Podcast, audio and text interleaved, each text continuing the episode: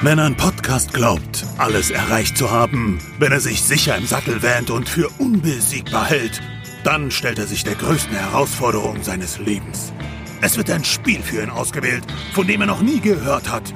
Und ihm bleiben 14 Tage, um alles über dieses Spiel herauszufinden, um dessen Welt zu durchmessen, dessen Wesen zu ergründen und schließlich vor die Richter zu treten. Denn dort wird entschieden, ob es dem Podcast gelingt, neue Erkenntnisse zu schaffen, ob er die Fähigkeit und Cleverness besitzt, um diese Prüfung zu meistern. Man nennt sie die Stay Forever Challenge. Hallo, liebe Zuhörerinnen und Zuhörer, willkommen in der Arena zur dritten Stay Forever Challenge. Auch heute habe ich wieder einen befreundeten Podcast eingeladen, der aus lauter Retro-Spiele-Kennern besteht. So sagen sie zumindest. Das wollen wir heute mal überprüfen. Und dieser Podcast, das ist die Zankstelle. Ich freue mich sehr, hier zwei Leute aus der umfangreichen Zankstelle-Crew begrüßen zu dürfen, nämlich den Jürgen. Hallo Jürgen. Hallo, schön, danke, dass wir da sein dürfen. Na gerne. Und den Andreas. Hallo Andreas. Hallo, grüß euch aus Österreich. Euer Zankstelle-Podcast, der hat sich 2017 aus der Gamers Global Community heraus gegründet. Es gibt den also seit mehr als vier Jahren und ihr beschäftigt euch auch mit Retro-Spielen, aber nicht nur mit Retro-Spielen, sondern auch mit modernen Spielen und mit modernen Trends im Gaming. Und ihr habt ein ziemlich großes Team von neun Leuten bei euch im Podcast. Und auch wenn ihr beide jetzt hier heute als Frontleute steht, ich glaube, der Rest des Teams hat euch nach Kräften unterstützt, oder? Ein Teil des Teams, der Retro-Teil. Mhm. Der andere Teil hat uns dann anderweitig den Rücken freigehalten. Also bei der Recherche für diesen Titel waren noch drei Kollegen mitbeschäftigt. Das war in größtem Umfang John. Der hat dieses Spiel, ich weiß nicht wie oft, durchgebuckelt. Also fast alles, was wir hier erzählen können, hat John entweder erst rausgekriegt oder dann nochmal nachgeprüft, nachdem wir gefragt haben, sag mal, stimmt das so? Also höchsten Respekt an John. Dann war noch der Christoph dabei. Das ist unser Küken, mit dem spielen wir zwei zusammen auch alte Text-Adventures in einem Nebenprojekt. Und der kann mit so ganz alten Sachen eigentlich nichts anfangen, weil er ein 87er Jahrgang ist. Also entsprechend auch an ihn höchsten Respekt, dass er diese Spiele angespielt hat. Und dann hat sich auch noch Dennis ein bisschen reingefuchst. Der kommt dann vom Alter her ein bisschen mehr in meine Richtung. Und die anderen, wie gesagt, haben dann irgendwann gesagt, ja, schön und gut, alte Spiele, aber da seid ihr die Experten, wir kümmern uns um die moderneren Sachen. Also dann an dieser Stelle liebe Grüße an die heimlichen Helden dieses Podcasts, an John, Christoph und Dennis und natürlich auch an den Rest der Nicht-Retro-Crew, also an Dirk, Hendrik und Jan und Jonas. Gut, aber ihr beide steht ja hier heute im Rampenlicht. Also würde ich euch bitten, euch auch kurz vorzustellen und zu erzählen, was euch eigentlich zu den Retro-Spielen als Thema gebracht hat. Oh, ja, ich bin Jürgen, bin Jahrgang 72 und damit mittlerweile dann 48 Jahre alt. Noch, dauert nicht mehr lang. Und mich hat der Schneider CPC damals zum Retro, oder damals noch nicht zum Retro-Spielen gebracht, aber eben zum Spielen und das hat mich dann eine ganze Weile beschäftigt, dann eine kurze Pause dann kam der PC irgendwann in mein Leben und dann kommt so diese klassische Phase, wo man als erwachsener Mann sagt, ach, früher war doch alles besser. Und dann habe ich mich wieder mit den älteren Spielen beschäftigt und eben festgestellt, dass ich mit meinem Schneider zwar glücklich war, aber eine ziemlich große, große Lücke hatte, die ich Stück für Stück versuche zu füllen und mal diverses an alten Spielen nachzuspielen oder überhaupt die Geschichte der alten Systeme rauszukriegen oder dann eben die alten Spiele zu spielen. Beruflich vielleicht noch, ich bin Buchhändler, sprich das Lesen ist mir nicht fremd, was in diesen Fällen auch nicht das Allerschlechteste ist. Sehr gut, das stimmt wohl. Vielen Dank. Andreas, wie sieht's bei dir aus? Ja, hallo, bin Andreas, bin ein 78er Baujahr, das heißt ein wenig jünger als der Jürgen. Und ich hatte das Glück, den C64 in seiner Blütezeit bei meinem Bruder zu erleben, der ihn damals bekommen hat. Und so bin ich damals ja quasi in den ganzen Computerbereich, vor allem in Spielen gerutscht, aber auch schon damals zum Programmieren begonnen, was man ja machen musste, wenn man keine Diskettenlaufwerk oder eine Datasette zu Hause hat und nur das Commodore-Handbuch. Dann der Werdegang weiter war dann zum Amiga und dann nach dessen Niedergang in den PC-Bereich und die letzten zehn Jahre vor allem in den Mac. Und den PC eigentlich nur mehr nebenbei zum Spielen und viel Konsolenspiele auch.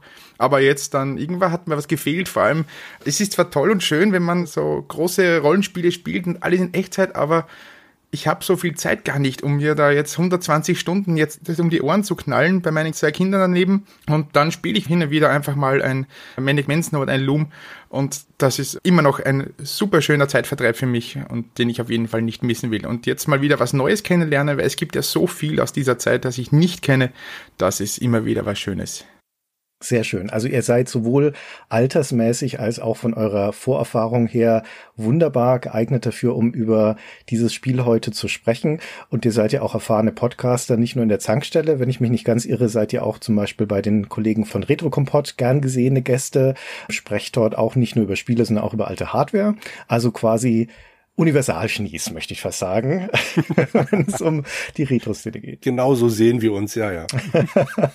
Dort haben wir uns auch kennengelernt, Jürgen und ich, und ich habe mich ja dann quasi eingeschlichen jetzt die letzten Monate erst in die Zankstelle und bin da sozusagen das jüngste Mitglied des Teams. Na, dann wollen wir doch mal schauen, ob Jürgen das heute vielleicht bereut. Dieses Podcast. Denn wir haben euch ja wieder ein Spiel gegeben. Wir haben die Manpower des Zankstelle Podcasts geworfen auf ein einigermaßen obskures Spiel. Vor genau 14 Tagen habe ich euch den Titel genannt. Seitdem hattet ihr Zeit, alles nur Erdenkliche darüber herauszufinden. Und heute sprechen wir darüber, ob ihr interessante Facetten an dem Spiel entdecken konntet. Und dieses Spiel ist The Third Courier. Ich würde mal sagen, im weitesten Sinne ein Rollenspiel von Accolade aus dem Jahr 1989. Die obligatorische Frage, kanntet ihr das Spiel vorher? Nein. Nein. Sehr gut, das ist genau das, was ich immer hören möchte. Und jetzt kennt ihr es vermutlich besser als jeder andere Mensch auf diesem Planeten, vielleicht mit Ausnahme von John. Wie groß war der Schmerz in der Auseinandersetzung mit The Third Carrier? Oh, ich weiß nicht, ob ich das schon sagen will. Also ich möchte es mal so formulieren. Es ist nicht ganz das Spiel, das ich im ersten Moment erwartet hatte. Du hattest uns die Aufgabe gestellt. Ich habe mir die ersten Screenshots angeguckt, habe gelesen, worum es geht. Da werden wir dann gleich drauf zurückkommen. Und ich habe gedacht, boah, cool. Und dann habe ich es gespielt und habe nach fünf Minuten gedacht, okay, das wird spannend. Nach zehn Minuten habe ich gedacht, das wird schwierig und nach 15 Minuten habe ich zum ersten Mal gedacht, okay, ich nehme mir jetzt noch mal ein Blatt Papier und fange schon mal an, die Karte noch mal aufzumalen. Also es war eine langwierige Beschäftigung für gewöhnlich. Ich kenne das noch aus der Schulzeit. Die Bücher, die mir am Anfang nicht gefallen, das waren die, die ich am Ende des Deutschunterrichts meistens mochte. Ich möchte noch nicht zu weit greifen, aber es ist mit diesem Spiel nicht passiert. Andreas, hast du vielleicht deine Liebe entdeckt? Nein, auch bei mir ging leider die Liebe daran vorbei. Ich dachte zuerst im ersten Moment bei den ersten Screens, es handelt sich um ein Adventure, ein Point-and-Click-Adventure in die Richtung Sala Hexuma oder so, aber weit gefehlt. Es ist eher ein, wie du schon gesagt hast, ein Rollenspiel im klassischen Stil von Dungeon Master. Man bewegt sich auch so durch die Gegend. Grundsätzlich ist es eben von der Mechanik her in diese Richtung, aber das Setting ist sehr, sehr interessant, weil es in Berlin spielt und zwar zur Zeit des Kalten Krieges, wo wir eben dann gleich direkt dabei sind, dass es eben 89 herauskommt und spielen tut das, glaube ich, im, wenn ich jetzt richtig bin, im 90er Jahr. Oktober 1990. Genau, es wird an und für sich das Datum so nicht genannt, wann genau es spielt, aber es werden dann Mails verschickt und die haben ein Datum und an dem kann man es festmachen, wann das jetzt spielt. Ganz interessant ist, dass die Realität das Spiel ja quasi eingeholt hat. Weil, wie wir alle wissen, hat der Mauerfall das Spiel ein wenig den Strick gedreht, dass es quasi, wie es rausgekommen ist, gar nicht mehr aktuell war. Und da haben wir auch die Programmierer und auch die Designer dazu gefragt, was sie sich dachten damals. Und da kamen auch interessante Antworten dazu. Sehr gut. Ich bin sehr gespannt darauf, das zu hören. Ja, generell war da die Kontaktaufnahme eine große Freude, überhaupt einmal die Leute ausfindig zu machen und zu sehen, ob sie noch erreichbar sind und vor allem, ob sie sich noch erinnern können. Weil das Designstudio Manley Associates, das wurde eben gegründet von Carol und Ivan Manley. Und das kennt man vielleicht, später wurde das nämlich in EA Seattle umgenannt. Und bestand dann auch noch bis 2002 und die haben auch ein paar Need for Speed Teile zum Beispiel gemacht. Also es könnte durchaus ein Studio sein, das länger bekannt ist. Die beiden Männli sind inzwischen schon um die 80 und über 80 und da war es durchaus sehr interessant, die Kontaktaufnahme überhaupt mal festzustellen, weil sie sind ja jetzt nicht gerade sehr weit verbreitet in den sozialen Medien, aber ich habe es dann schlussendlich hinbekommen, über klassische SMS einen Kontakt aufzubauen und dort dann auch Fragen stellen zu können. Wow. Also ich bin sehr gespannt darauf, was ihr dann erzählen könnt über eure Gespräche mit Carol und Evan Manley über die ganze Entstehungsgeschichte. Ein paar interessante Aspekte haben wir jetzt schon angeteasert. Aber ihr habt ja schon angefangen, gerade über das Szenario zu sprechen. Ich glaube, ich darf soweit vorausgreifen und sagen, im Großen und Ganzen ist The Third Carrier kein gelungenes Spiel.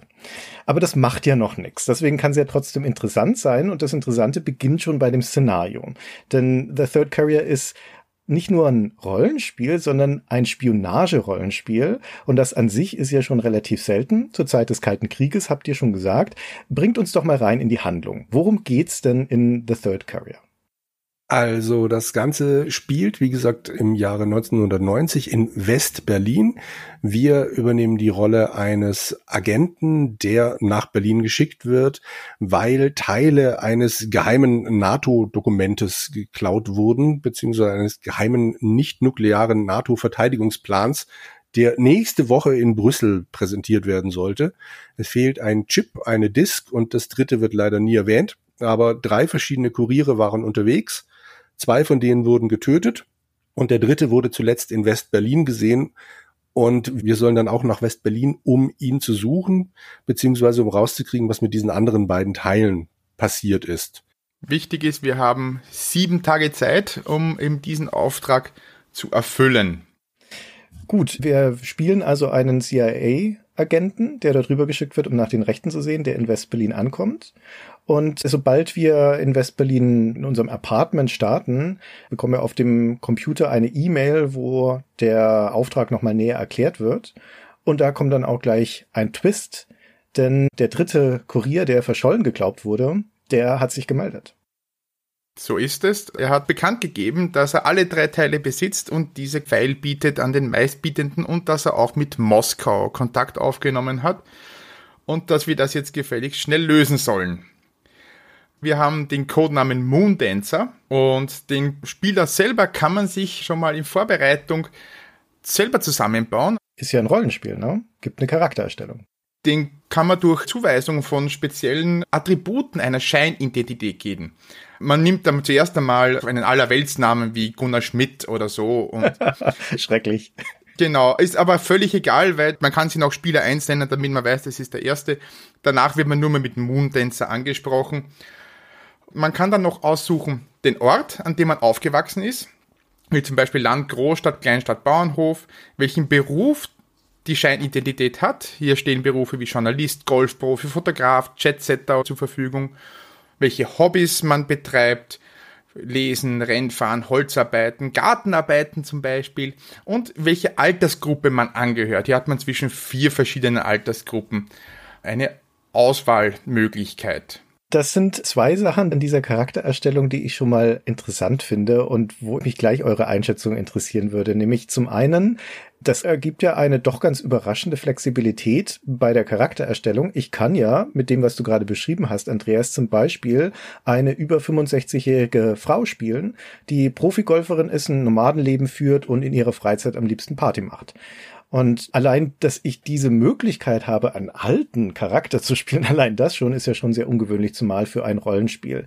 Aber zum anderen sind alle Sachen, die du jetzt aufgezählt hast, ja nicht die klassischen Rollenspielattribute. Was ist denn mit Stärke, Geschicklichkeit und solchen Dingen?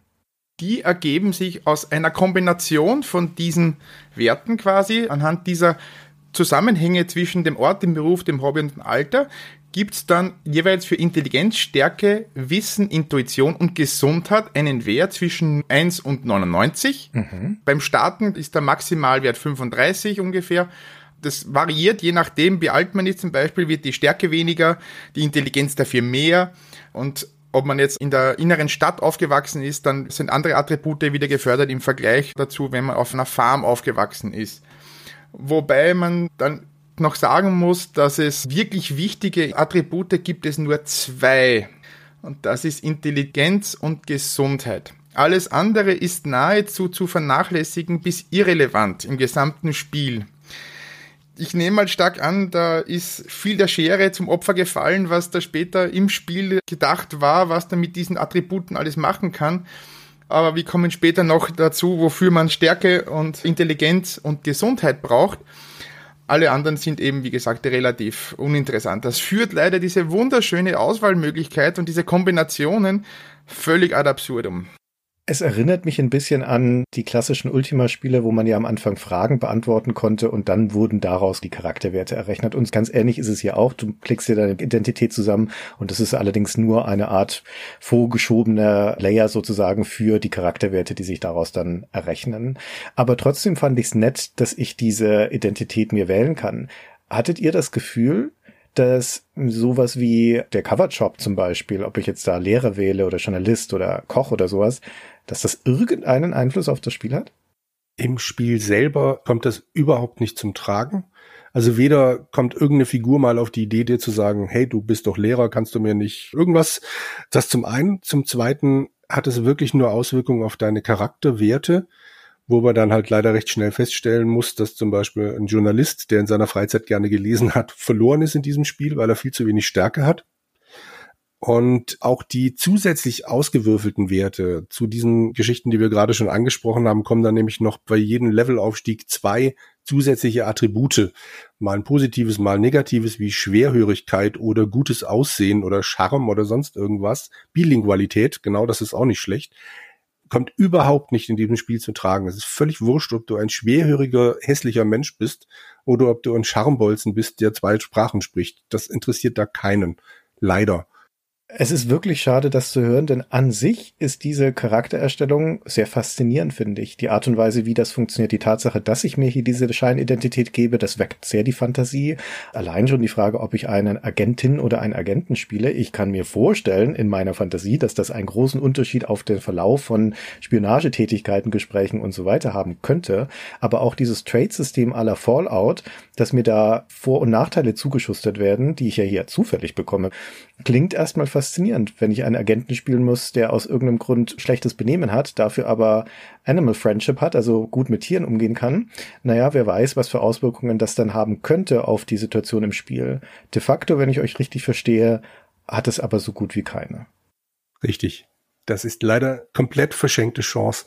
Und das wäre, wie du schon sagst, so faszinierend gewesen. Man hätte so viel draus machen können. Aber wir kommen im Laufe dieses Podcasts garantiert dazu, wie relativ beschränkt leider die ganzen Mechaniken sind. Und ich habe beim ersten Erstellen meines Charakters wirklich gedacht, hu, das wird super, da kann man motiviert rumprobieren und rumschrauben.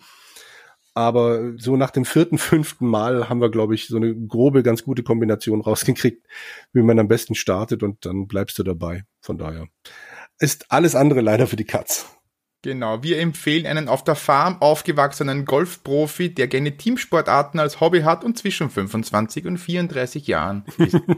Journalisten, die im Stadtgebiet aufgewachsen sind, die in der Freizeit gerne lesen und die zwischen 35 und 44 sind, sind leider nicht als Agenten geeignet.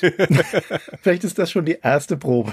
Vielleicht ist das die Aufnahmeprüfung des CIA und an der Stelle kann man schon die falschen Entscheidungen treffen. Wer weiß. Fürs Spionage-Flair ist es aber super. Also fürs Reinkommen in das Spiel fand ich das hochgradig hochgradig faszinierend, mit diesen Agenten dieser Identität da zusammenzuklicken. Und auch wenn man im Spiel landet und sich das Befehlsset zum Beispiel anschaut, was für Adventure-artige Verben oder Befehle das Spiel enthält, da sind ja durchaus einige dabei, die zu so einem geheimen Agenten passen. Was habe ich denn so für Optionen? Was kann ich denn alles tun in dem Spiel? Also grundsätzlich kann man sagen, dass bei dem ganzen Spiel eine große Vision im Vordergrund stand. Also man wollte da Neuland betreten in der Hinsicht, weil so viele Rollenspiele in diesem Bereich gibt's ja nicht. Und teilweise gibt es ganz wunderbare Komfortfunktionen, weil es gibt doch eine Unzahl an Aktionsmöglichkeiten, die man so hat im Inventar oder halt von den Tätigkeiten. Und zum Beispiel werden nur die angezeigt, die auch wirklich sinnvoll sind in dieser Situation. Also dieses ewige Herumklicken und dann mit irgendwelchen, das kann ich jetzt nicht oder das, das kann man sich ganz wunderbar ersparen dadurch. Das ist dem Spiel hoch anzurechnen in der Hinsicht, dass es durchaus Komfort bietet in einem sehr begrenzten Bereich. Okay, was kann ich denn machen als Geheimagent? Du kannst dich zum Beispiel bewaffnen. Mhm, schon mal gut. Das ist ganz wichtig in diesem Spiel. Du kannst bestechen. Mhm. Du kannst kaufen und verkaufen. Du kannst Dinge ablegen, was allerdings nur an einem einzigen Ort wirklich sinnvoll ist, aber die Möglichkeit gibt es. Du kannst ebenfalls ganz wichtig ein Taxi rufen dann kannst du einfach mal dich irgendwo hinstellen und lauschen. Du kannst schleichen, ebenfalls eine unglaublich wichtige Komfortfunktion, auf die wir nachher noch zurückkommen. Du kannst überwachen, Dinge nehmen, Dinge benutzen, ebenfalls wichtig speichern. Es gibt leider nur einen Speicherpunkt und ganz wichtig das Spiel beenden. Aber wie Andreas schon gesagt hat, es werden nur die Punkte angezeigt, die dann tatsächlich auch machbar sind, was das recht gut bedienbar macht. Es gibt ja sogar einen speziellen Menüeintrag für Follow That Cab, also verfolgen Sie dieses Taxi da. Das finde ich ja schon mal, also hervorragend passend natürlich in so ein Spiel, spektakuläre Option. Ich weiß leider nicht, wo, bei welcher Gelegenheit man das einsetzt im Spiel, das könnt ihr mir dann sicher noch erzählen, aber allein, dass es da ist, finde ich gut. Und so Dinge wie observieren zum Beispiel, wo man ja einen Schauplatz observieren kann oder ihn belauschen und so, das klingt ja schon super agentenmäßig.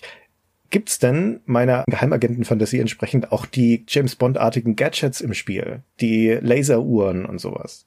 Es gibt kleinere Gadgets, die man so haben kann. Also es gibt Wanzenfinder, die eben feststellen, ob man abgehört wird und so weiter. Man kann eigene Wanzen platzieren.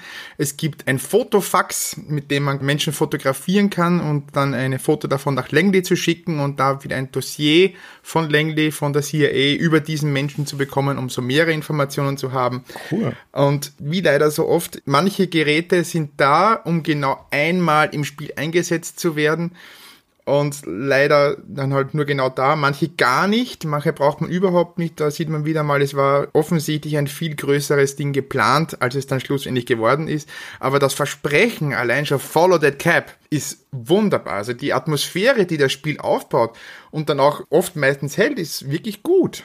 Sehr schön. Okay, also wir können uns entsprechend bewaffnen ausstatten, sind auf geheimdienstliche Tätigkeit gepolt und starten jetzt das Spiel in einem Apartment in Berlin. Was machen wir dann jetzt? Was ist die Aufgabe und wie geht's los? Was einem gleich zu Beginn auffällt, ist, dass ein Datum D1 eingeblendet wird, also der Tag, an dem wir sind, und daneben eine Uhrzeit. Und diese läuft in Echtzeit ab. Das heißt, alle sieben Sekunden vergeht eine Minute im Spiel. Okay. Das klingt am Anfang eher so wie in die Richtung Deadline oder so, wo man einfach Dinge verpassen könnte vielleicht, oder Cruise for a Corps dass man ihm sagen kann, okay, ich war da nicht zur richtigen Zeit am richtigen Ort und legt schon mal nahe, dass es vielleicht nicht gerade beim ersten Mal durchspielbar sein könnte, dieses Spiel, sondern mehrere Durchläufe braucht. Aha. Das verspricht wieder mal mehr, als es dann schlussendlich hält.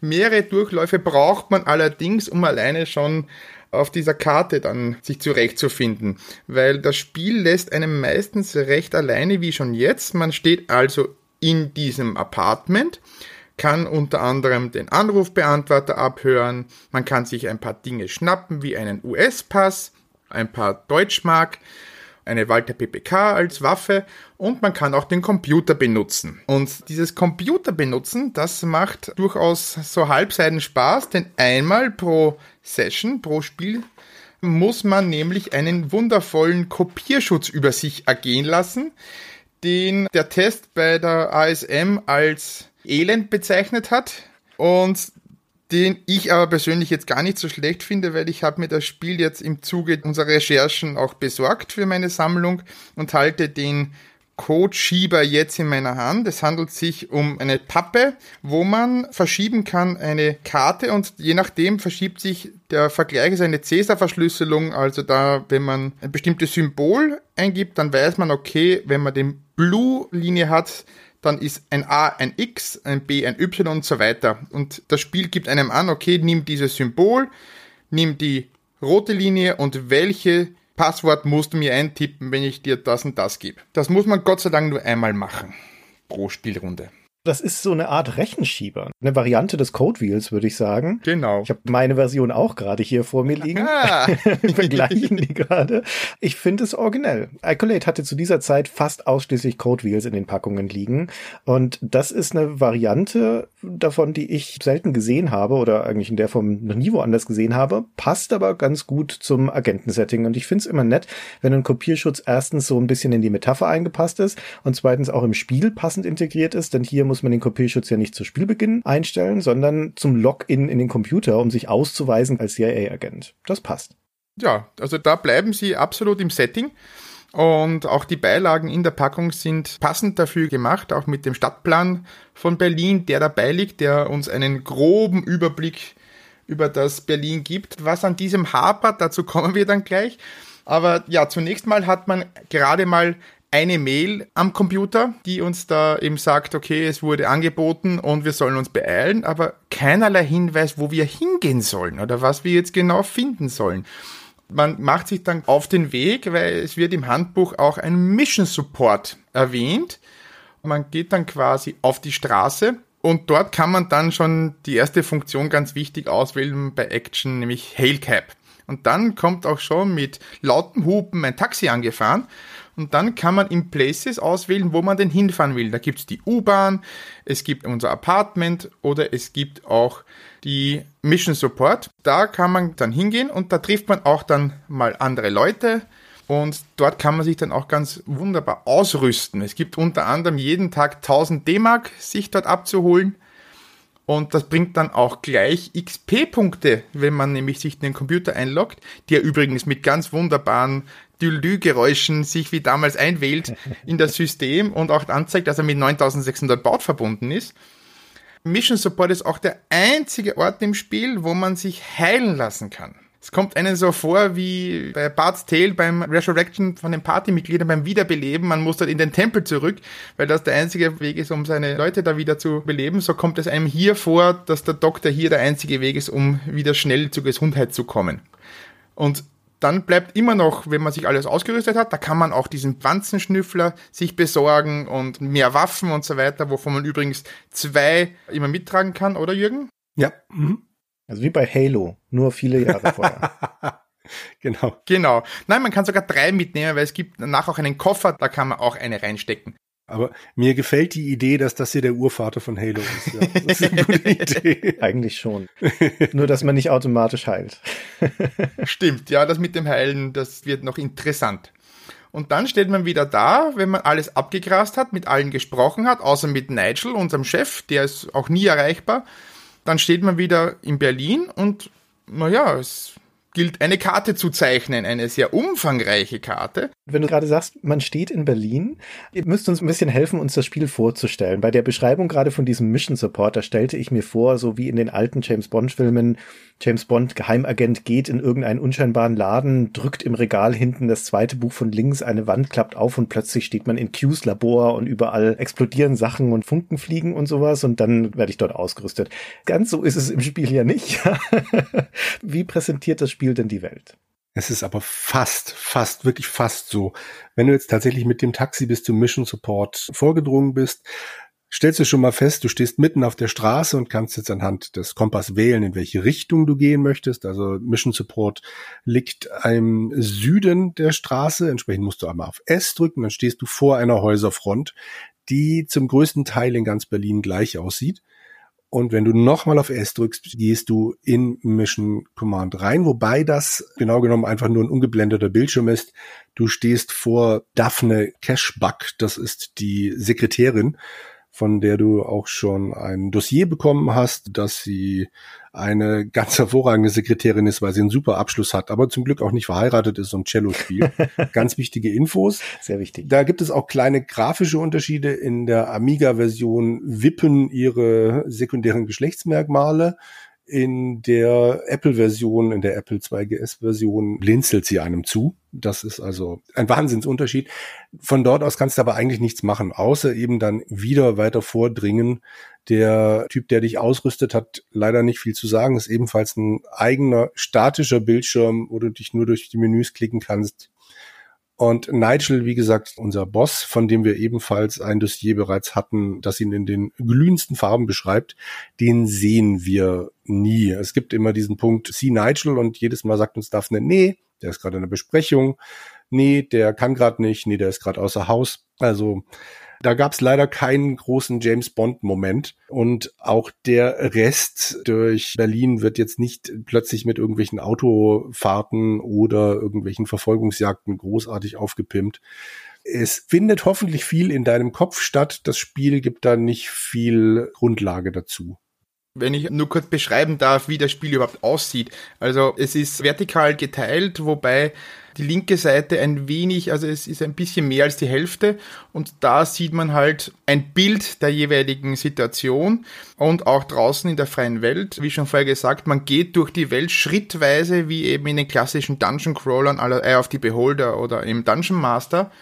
Und mit der Tastaturbelegung W, E, N und S geht man halt in die jeweiligen Himmelsrichtungen. Das geht mit der Tastatur ziemlich gut. Man kann das Ganze auch mit der Maus durchklicken. Das Problem hierbei ist nur, der Kompass dreht sich mit. Das heißt, wenn man nach Norden geht, eine Straße nach Norden weit rauf, und man sieht dann auf der linken Seite, wer eingeblendet wird, wenn sich da irgendwas Besonderes befindet, und man dreht sich dann nach Westen, dann wechselt Westen nach oben, weil man geht ja gerade raus nach Westen. Und mit der Maus habe ich mich schon öfter verklickt in dieser Hinsicht, dass man dann wieder zurückwechselt in die andere. Nein, ich wollte da nicht hin und die Tastatur ist echt zu empfehlen, was Steuerung angeht im Vergleich zur Maus. Man kann auch leider nicht in die Bildchen klicken, das wäre auch eine schöne Option gewesen, aber das funktioniert alles nicht. Die Maus ist quasi nur als nette Beigabe. Also so sieht man eben die Welt an und für sich. Also es sieht auch nicht viel anders aus als Eye of the Beholder in manchen Bereichen, weil sich die ganzen Bilder hundertfach wiederholen und sehr viel Abwechslung in Berlin gibt es ja nicht gerade zu sehen. Wie ihr schon sagtet, Bard's Tale ist ein wunderbarer Vergleich. Das ist 85 erschienen. Wir sind also hier vier Jahre nach Bard's Tale. Aber so wahnsinnig weit haben sich die Rollenspiele jetzt auch noch nicht entwickelt zu der Zeit. Man kann schon noch sagen, dass es Dungeon Crawler Konvention, was jetzt der Blick in die Welt angeht und auch die Tatsache, dass wenn man einen Schauplatz betritt, es einfach zu einem Standbild umblendet und dann habe ich hier mein Menü, wo ich halt interagieren kann. Auch die Tatsache, dass jetzt die NPCs nicht sonderlich ausgefeilt sind. Naja, gut, Rollenspiel Standard würde ich sagen. Wobei in einem Spionagespiel vielleicht ja doch erhoffen würde, dass dass das Personal etwas interessanter ist. Da könnt ihr mir dann später noch mehr dazu erzählen. Also was so die Ansicht angeht, da würde ich sagen, relativ vertraut. Die Bedienkonvention ungewöhnlich mit dieser mitdrehenden Kompassrose, die ihr schon genannt habt, aber kann man sich eigentlich ganz gut dran gewöhnen und so ein Adventure-artiges Verbensystem und dann die Interaktionen zu steuern. Aber nun sind wir ja nicht irgendwo, wir sind ja nicht in Scarabray oder in irgendeiner Kanalisation, sondern wir sind ja in Berlin. Wie muss ich mir die Stadt vorstellen? Wie ist dieses Berlin in der Third Carrier? Es gibt eine wunderschöne Beschreibung bereits in der Anleitung. Es läuft darauf raus, dass Westberlin ein blühendes Mekka ist, in dem alles glitzert und blinkt und alles wunderschön ist, während der Ostteil nie wieder aufgebaut wurde, in Dreck und in Grautönen versinkt und Westberlin eigentlich mit seinen blühenden Bars und Nachtleben und alles einfach eine tolle Stadt ist, durch die man gerne schlendern mag und in der es auch wahnsinnig viele weltbekannte Gebäude gibt, die man besuchen könnte. Das ist die Ansicht, die das Handbuch vertritt und wir müssen dann recht schnell feststellen, wenn wir eben aus Mission Command rauskommen und anfangen uns ein bisschen in der Stadt umzusehen, ja, Berlin der 89, 90er Jahre hatte ganz offensichtlich ein Drogen- und Alkoholproblem, weil einem grob in jedem dritten Feld entweder ein Betrunkener oder eben irgendein Attentäter, ein Bettler oder sonst irgendjemand begegnet, der einem an die Wäsche beziehungsweise ans Geld möchte. Und auch ansonsten ist es grafisch halt wirklich leider relativ eintönig das Spiel macht unglaublich wenig aus diesem spannenden Setting, also gerade West-Berlin. Wir müssen uns das so vorstellen, wir sind auf einer rechteckigen Karte mit den Straßenzügen. Wenn man sich die Karte dann anguckt, nachdem man fertig mit Zeichnen ist, sieht es eigentlich aus wie eine typische amerikanische Stadt. Also alles schön in Blöcken. Das ist nicht so ganz das West-Berliner Flair, aber gut, damit kann man leben. Die Straßennamen existieren tatsächlich in West-Berlin, kommen, glaube ich, auch ungefähr in der Reihenfolge vor. Der Witz an der Geschichte ist nur, dass die Karte schon mal um 90 Grad gedreht ist. Sprich, Ostberlin im Süden liegt dieser Karte, was auch eine Weile braucht, bis du zum ersten Mal auf die Idee kommst. Wenn du also drumherum läufst und überall auf Mauer stößt, auch das ist spannend, dass Westberlin anscheinend relativ klein ist und überall von der Mauer umgeben ist, stellst du irgendwann fest, okay, die ganzen Übergangspunkte nach Ostberlin sind im Süden. Aber gut, damit können wir leben. Und wie gesagt, die ganzen Züge, die Straßenzüge sind sehr, sehr, sehr, sehr gleichförmig. Du läufst durch die Gegend, siehst immer wieder rechts und links zum Beispiel ein Symbol für eine Bar aufpoppen. Das ist dann so ein Cocktailglas oder ein Symbol für ein Mietshaus. Das ist dann so eine Art Treppenhaus, das man von außen sieht. Und da kann man dann immer sich drehen und reingehen oder eben Händler. Und ganz, ganz selten gibt es auch mal solche Geschichten, wo man sagt, oh, das muss ein wichtiger Punkt sein. Schloss Charlottenburg zum Beispiel oder dann das Brandenburger Tor. Wenn man sich dorthin dreht, dann gibt es tatsächlich mal eine eigene Grafik. Also meistens Schloss Charlottenburg ist die große Ausnahme. Aber man erkennt dann auch mal auf einem Bild das Brandenburger Tor zum Beispiel. Aber das sind sehr, sehr, sehr wenige Ausnahmen in einer sehr, sehr, sehr großen Stadt. Genau, es gibt jede Menge CD-Bars hier in der Stadt, an die 30 bis 40 CD-Bars und von den Hotels und Apartments reden wir gar nicht, aber du musst eine spezielle Bar finden, die einen Namen hat. Also diese Random Encounter Bars, die sind zwar schön, aber du willst den Named NPC faktisch suchen, der sich hier versteckt. Und die Hinweise darauf sind wirklich, wirklich spärlich. Und wie wir schon gesagt haben, Gegner, die normalerweise Orks und Goblins sind, die sind halt hier die typischen Penhändler, also Obdachlose, Betrunkene. Und das Interessante ist, die laufen hier wirklich in Scharen herum. Wenn man nicht schleicht, dann kann es passieren, dass man bei jedem zweiten Schritt so einem Gegner über den Weg läuft. Man kann versuchen, den zu verjagen, indem man ihn einschüchtert. Da gibt es einen eigenen Button, Threaten. Dann kann es am Anfang ziemlich gut passieren, dass die davonlaufen und man dann seinem Tagwerk der Kartografie weitermachen kann. Oder sie greifen einem an. Und hier kommt das Bewaffnen ins Spiel, das Jürgen schon vorher erwähnt hat. Denn mit dem hat es etwas ganz Besonderes auf sich, Jürgen, gell? Du musst jedes Mal auf Bewaffnen, also Arm drücken, kannst dann aus dem Inventar dir deine Waffe aussuchen. Am Anfang hast du nur kleinkalibrige Waffen und hast mit etwas Glück dann später auch noch ein Messer oder sowas. Aber nehmen wir zum Beispiel eine Walter PPK. Wenn du die dann mit Arm ausgerüstet hast, kannst du den Gegner angreifen und der greift dich zurück an. Und du bist ja ein gut ausgebildeter Agent, der nach West-Berlin geschickt wurde, um dieses große Unglück zu verhindern, dass die Russen vielleicht an NATO-Geheimnisse kommen. Entsprechend ist es logisch, dass du teilweise von dem ersten dahergelaufenen Bettler umgelegt wirst, weil du ständig daneben schießt. Der direkt vor dir steht, wohlgemerkt.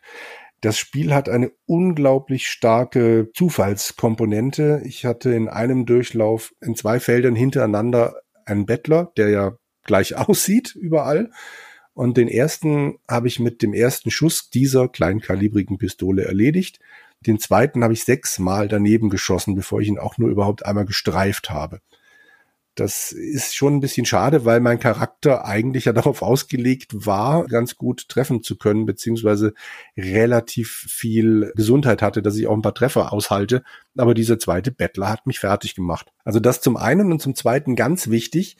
Du musst danach wieder auf Arm drücken und die Waffe wieder wegnehmen, also dich entwaffnen weil du eventuell im nächsten Feld über einen Polizisten stolperst, der deinen Ausweis sehen will. Wenn du da bewaffnet rumläufst, hast du verloren. Dann wirst du eingesackt.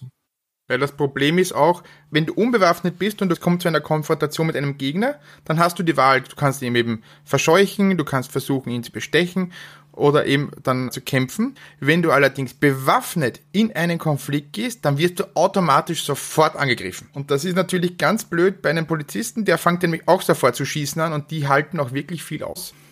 Also es ist eine fast schon paradoxe Situation, in die uns das Spiel hier bringt, finde ich auch eurer Beschreibung nach. Denn auf der einen Seite finde ich das ganz nachvollziehbar, dass das Spiel sagt, Moment, du bist hier ein Geheimagent. Man läuft natürlich nicht bewaffnet durch die Straßen. Du musst schon deine Waffe verstecken. Du musst, wenn du kontrolliert wirst, deinen Ausweis vorzeigen. Also da wird ein gewisser Aspekt des Realismus mit reingebracht. Auf der mechanischen Ebene eine Art von Zwang, dass du dich verhalten sollst wie ein Geheimagent. Auf der anderen Seite läuft man aber in Berlin rum und erschießt links und rechts Betrunkene und Bettler, wenn ich euch richtig verstanden habe. Genau wie das ein Undercover-Agent natürlich tun würde. Genau das, richtig. Und nur wenn du die Betrunkenen und Bettler erschießt, hast du auch eine Chance, stärker zu werden. Das macht das Ganze dann noch besser. Die sind das Kanonenfutter, die sind meine Trainingspuppen sozusagen. Genau, richtig. Aber die Trainingspuppen können auch sehr, sehr gut zurückschießen. Es ist mir schon ein paar Mal passiert, dass ich als, wie gesagt, top ausgebildeter CIA-Agent mit allen Wassern gewaschen von einem normalen Bettler umgenietet werde. Du bist ja gar kein top ausgebildeter CIA-Agent. Es gibt ja ein Level-System in dem Spiel und du startest natürlich auf Level 1 als Schnüffler und du kannst dich aber in den Rängen hochleveln bis zum Superspion. Wie genau funktioniert eigentlich das Charaktersystem? Jürgen, ich glaube, das hast du sehr ausführlich getestet. Ja, das ist dann der Punkt, an dem wir John wirklich sehr, sehr, sehr, sehr danken müssen. Mhm. Also er selber sagt, er hat teilweise tausend Versuche bei diversen Varianten gemacht. Wow. Es läuft darauf raus, dass du, wie du schon sagst, ein paar Level hast, in denen du aufsteigen kannst. Diese Level kannst du auf zwei Arten erreichen. Du kannst eben sehr, sehr, sehr viele Gegner umnieten oder dann Punkte über zum Beispiel den Computer, wenn du den benutzt, erreichen. Oder du löst einzelne Teile deiner Hauptaufgabe, also findest zum Beispiel diesen ersten Teil, der verloren wurde, diesen Computerchip, dann wirst du automatisch, völlig egal, wie viele Punkte du vorher hattest, auf den zweiten Level gehoben. Das sind dann 25.000 Punkte. Problem an der Geschichte ist, du wirst bei diesem Levelaufstieg nicht auch automatisch weiter, was weiß ich, zum Beispiel bei der Stärke hochgesetzt. Da kriegst du nur ein paar Pünktchen mehr, die du durch Erreichen der Aufgabe einfach hast. Darf ich die verteilen? Kann ich meinen Charakter irgendwie anpassen? Das passiert automatisch, wenn du auf der Straße jemanden schießt, wird deine Stärke größer. Wenn du den Computer benutzt, ist es eher die Intelligenz. Also solche Geschichten. Nur hat es eben einen großen Nachteil, wenn du diese Levelstufe erreichst, also diesen Chip zum Beispiel findest, kriegst du auch ein bisschen was mehr, aber du kommst um diesen Grind, dieses Töten, Töten, Töten gar nicht herum, weil du nur auf die Art und Weise eine Chance hast, eine regelmäßige Steigerung deiner Charakterwerte zu erreichen. Also gerade die Gesundheit und die Stärke werden halt später ein Riesenproblem im mittleren Bereich, weil es da einen sehr, sehr langen Dungeon gibt, in dem du nicht speichern kannst und dich eben auch nicht heilen kannst. Was du aber logischerweise beim ersten Mal nicht weißt und denkst, oh super, ich habe Level 2 erreicht machen wir mal weiter, war ja gar nicht so schwer. Und dann irgendwann stellst du fest, doch, es ist zu schwer. Entsprechend Charakterentwicklung gibt es hauptsächlich durch deine Zufallsbegegnungen auf den Straßen und ganz, ganz selten durch die Aufgaben, die du lösen kannst. Deshalb ganz selten, weil es leider auch relativ wenige sind. Andreas hat vorhin mal das Fotofax erwähnt. Du findest ab und zu auch mal Händler auf den Straßen, zwei Straßenhändler gibt es zum Beispiel oder auch in ein paar Shops. Es gibt einen Schuhladen und es gibt einen Metzger, die du jeweils mit diesem Fotofax fotografieren kannst. Dann fährst du zurück in dein Apartment, startest da wieder deinen Computer, wählst da dann diese Dossiers aus und siehe da, von diesen Typen haben wir jetzt ein Dossier. Da fährst ihren Namen, so ein paar andere Kleinigkeiten beim Schlachter zum Beispiel, dass er nebenbei einen Schwarzmarkthandel betreibt und dann kannst du mit diesen Informationen dann hoffentlich ein bisschen was anfangen. Und das sind so Sachen, mit denen du ein paar Pünktchen nebenbei verdienen kannst. Ansonsten ist es rein auf der Straße Leute umbringen und danach zu deinem Arzt fahren und dich heilen lassen. Und dieses Leute umbringen ist einfach ein simpler Schlagabtausch. Du schießt, er schießt, du schießt, er schießt. Und dann irgendwann ist einer tot. Richtig, es gibt einen Fight-Button und das war's dann. Du drückst Fight, hoffst, dass du ihn triffst. Dann kommt, was weiß ich, du hast den Bettler verfehlt.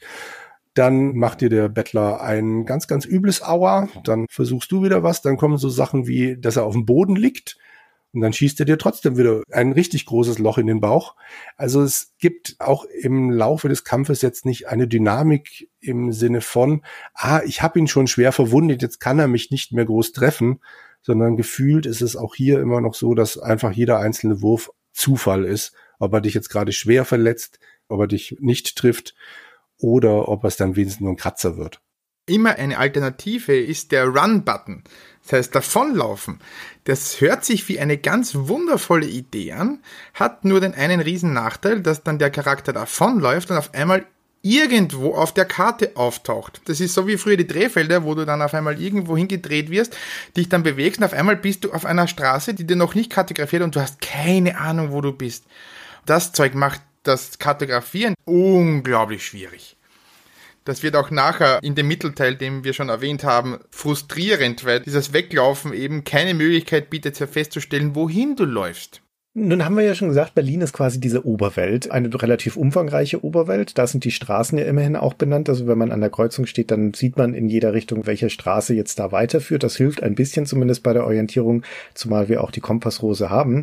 Und ihr hattet ja vorhin schon gesagt, also es gibt diese ganzen Orte, in die man da reingehen kann. Es gibt diese Straßenhändler. Ist das eigentlich eine lebhafte, eine lebendige Stadt, so wie das Handbuch das schildert? Ist da was los in diesem Berlin? Bis auf das viele Obdachlose und sehr viel betrunken sind, die auch durchaus bewaffnet sind. Und Polizei. Und Polizei, genau. Das bringt so Stilblüten wie Betrunkener, Bettler, die baller ich beide nieder, dann nochmal betrunkener Bettler und dann kommt die Polizei und sagt, pass bitte und du gibst ihnen hier bitte, hinten liegen alle am Boden, du komplett von oben bis unten voll mit Blut und sagst, passt schon. Und der sagt, oh, danke schön, bitte gehen Sie weiter. Ja, die sind ganz dankbar, dass hier mal jemand aufräumt. Die Polizei wird ja dem Problem offensichtlich nicht Herr mit den ganzen Betrunkenen. Und es gibt ja nicht nur Betrunkene, sondern es gibt auch noch eine Steigerung, nämlich die Obnoxious Drunks, also die aufdringlichen Betrunkenen. Die wollen, glaube ich, auch immer kämpfen, wenn ich das richtig gesehen habe. Deswegen sind sie ja obnoxious. Richtig. Okay, also das ist die Oberwelt. Nun habt ihr vorhin schon das interessante Wort Dungeon erwähnt. In diesem Zusammenhang Agenten, Geheimagenten, Rollenspiel in Berlin frage ich mich natürlich, was muss ich mir denn darunter vorstellen? Es gibt grundsätzlich zwei Arten von Dungeons. Wie Andreas vorhin ja schon erwähnt hat, gibt es ja auch zwei verschiedene Arten von Händlern und ähnlichen Dingen. Es gibt diese ganzen CD-Bars, die einfach nichts bewirken. Da kannst du auch bestechen, so viel du willst. Es passiert einfach nichts. Und dann gibt es diese paar Punkte, in denen tatsächlich etwas passiert. Zum Beispiel eben die X-Backs Bar oder Schloss Charlottenburg. Und vergleichbar gibt es Dungeons. Du kommst immer wieder an verschiedene Ecken in der Stadt, in denen es Mietshäuser gibt, die du betreten kannst. Und da bist du dann in einem Gewirr von Gängen, Du drehst dich nach links, die Tür heißt 101, du drehst dich nach rechts, die Tür heißt 102 und du stellst schnell fest, die meisten Türen sind zu. Gehst du einen Schritt weiter, drehst dich wieder nach links und rechts, dann sind es die Türen 103 und 104 und du denkst, gut, vielleicht bewirkt das hier ja irgendwas. Du fängst also an zu kartografieren und stellst nach so einer halben Stunde stellst du fest, okay, das war hier irgendwie nix. Ich habe nichts gefunden, außer eben wieder den Obdachlosen, den Betrunkenen und so weiter und so fort und gehe wieder raus. Also das sind durch die Bank Dungeons, die eigentlich nur dafür da sind, dass du dich weiter aufpowern kannst und die das Spiel einfach größer machen. Es sind auf jeden Fall keine zufallsgenerierten, die sind schon so gebaut, die sehen immer gleich aus aber sinnig im Sinne von, oh, am Ende wartet ein Goldschatz auf mich oder eine Waffe oder sonst irgendwas, eher nicht. Es gibt auch keine stärkeren Gegner in diesen kleineren Gebieten, wäre mir zumindest nicht aufgefallen. Die kommen nämlich dann tatsächlich erst in dem einen großen zentralen Dungeon, den ich immer viel zu früh betreten habe. Wir hatten es vorhin erwähnt, es gibt ja diese beiden Sachen, die man finden muss, den Chip und die Disk und dann eben hoffentlich noch den dritten Kurier, den Martin, mit was auch immer er bei sich trägt. Und nachdem du den Chip gefunden hast, das geht noch recht flott, suchst du erstmal diese Stadt ab, weil du ja nicht weißt, wo es hingeht. Und im Laufe dieser Adventure-Krümel, die das Spiel ja wirklich hat, die das Spiel dann auch echt aufwerten. Also, dass es immer wieder so kleine Krümelchen gibt, aus denen du dir deine eigene Abenteuergeschichte oder Agentengeschichte basteln könntest Anhand dieser Krümelchen stellst du fest, okay, ich muss in die sowjetische Botschaft, die sowjetische Botschaft in Ostberlin. Dann fährst du zum ersten Mal nach Ostberlin, stellst fest, dass dir die Waffen abgenommen werden und kommst natürlich nicht in die sowjetische Botschaft rein. Dann fährst du wieder unverrichtete Dinge zurück nach Westberlin, nachdem dir jeder Ostberliner Polizist jedes Mal, wenn er dich kontrolliert, Geld abnimmt, was er aber auch nicht sagt, sondern stellst es irgendwann fest. Und dann musst du im Westen irgendwie rauskriegen, wie komme ich denn jetzt in Ostberlin in die sowjetische Botschaft. Auch das sagt dir das Spiel nicht. Aber irgendwann kommst du in den Tempelhof-Distrikt, in das Tempelhof-Building und stellst fest, oh, da kann man ja in den Keller runter. Im Keller des Tempelhof-Buildings kann man dann mit seinen Lockpicks, die sonst auch nicht allzu oft für irgendwas gut sind, aber du kommst dort weiter und wenn du dir die Visa-Karte eingepackt hast, mit der Visa-Karte kannst du eine Tür zur Kanalisation knacken. Und die Kanalisation von Berlin hat natürlich keine Mauer. Es gibt logischerweise keine West- und keine Ostberliner Kanalisation, sondern du kannst jetzt versuchen, durch diese Kanalisation in den Osten zu kommen und über die Kanalisation in die sowjetische Botschaft einzudringen. Und hier beginnt dann unser Unglück. Also das ist dieser Punkt, an dem ich John sehr, sehr, sehr dankbar bin. Ich bin ihm auch davor schon sehr dankbar, aber das ist der Punkt, an dem er sich wirklich durchgebissen hat.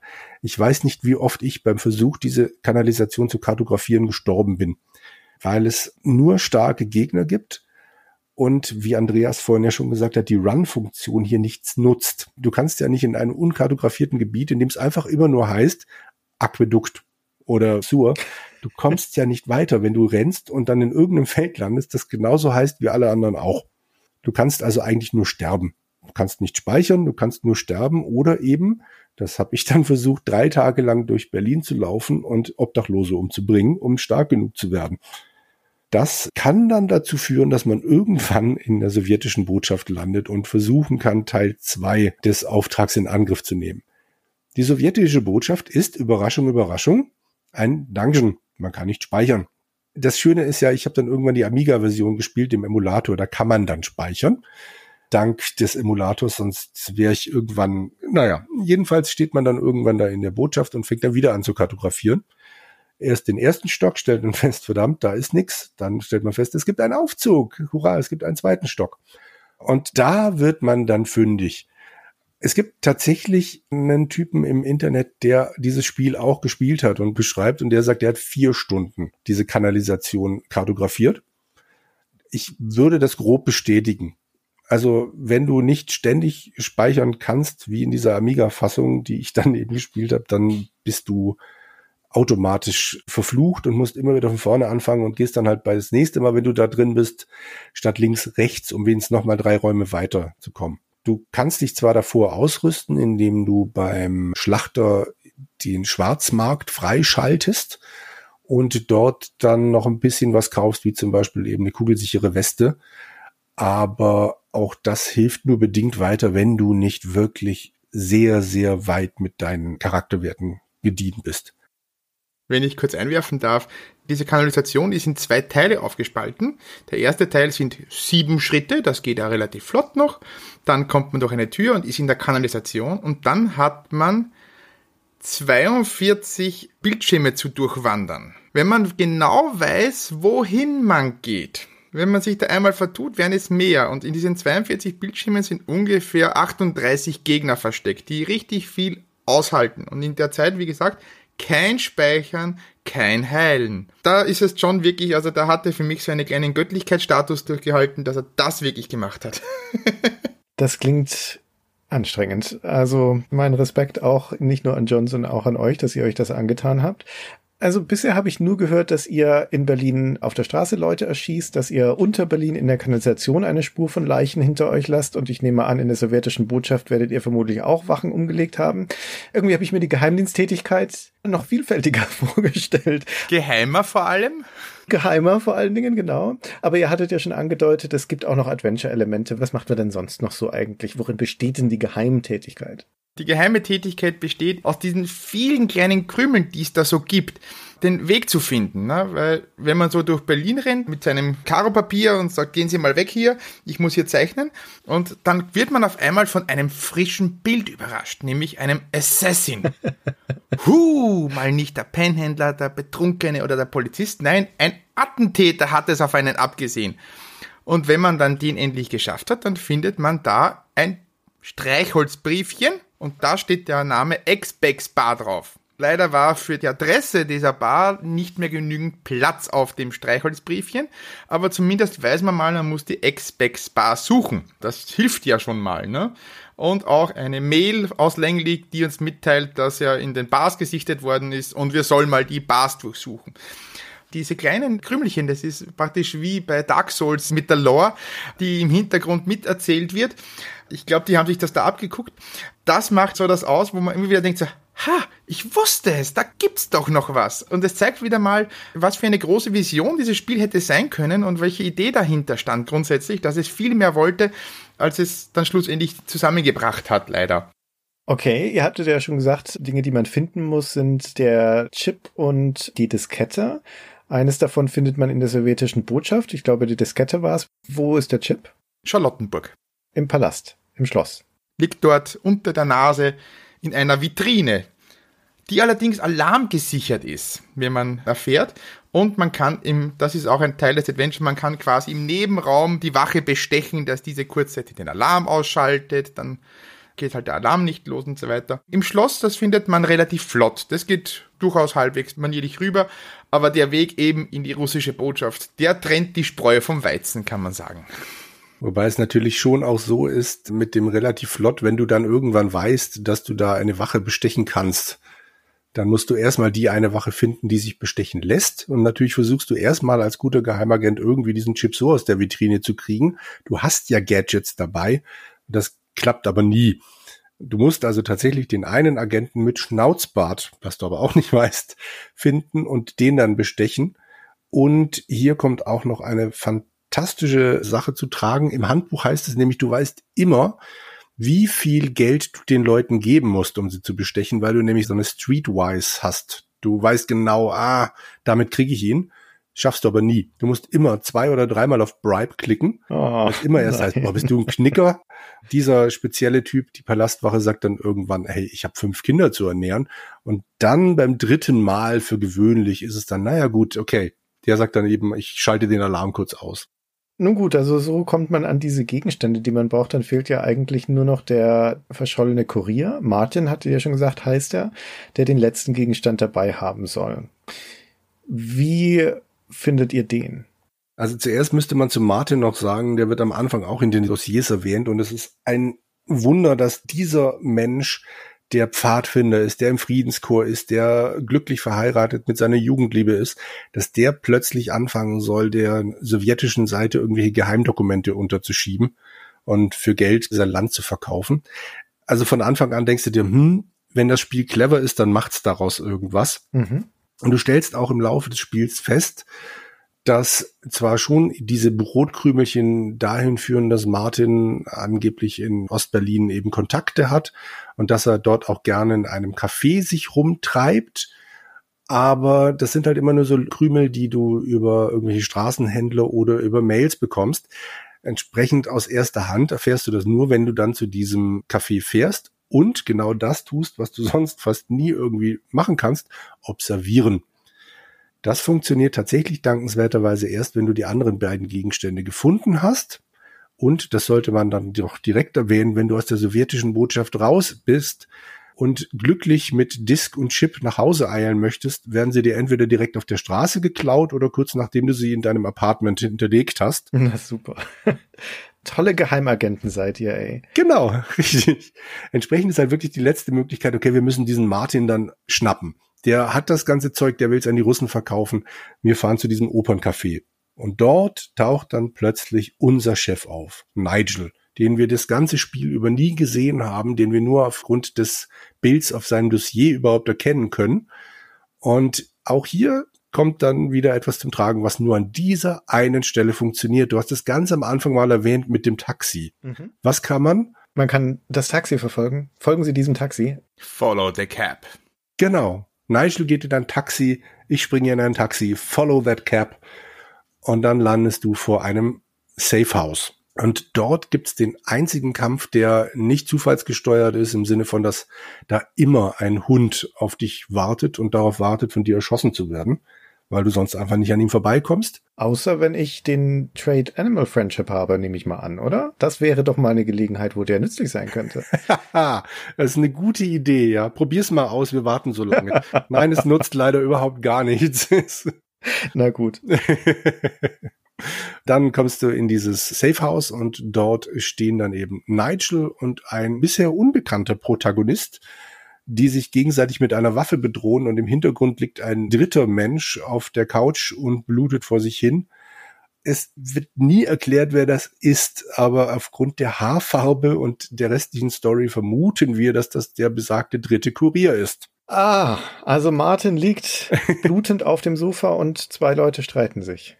Genau. Wovon einer, wie gesagt, unser Chef ist, den wir bisher noch nie gesehen haben. Und das ist jetzt das große Finale, der Showdown? Sozusagen, genau. Deswegen wollen wir hier eine Spoilerwarnung aussprechen. okay, ich glaube, die ist unnötig. Nach dem, was ihr bisher über das Spiel erzählt habt, bezweifle ich, dass viele Leute das sagen, ja, das muss ich jetzt unbedingt selber spielen. Also können wir an der Stelle das auflösen. Wie geht's jetzt aus?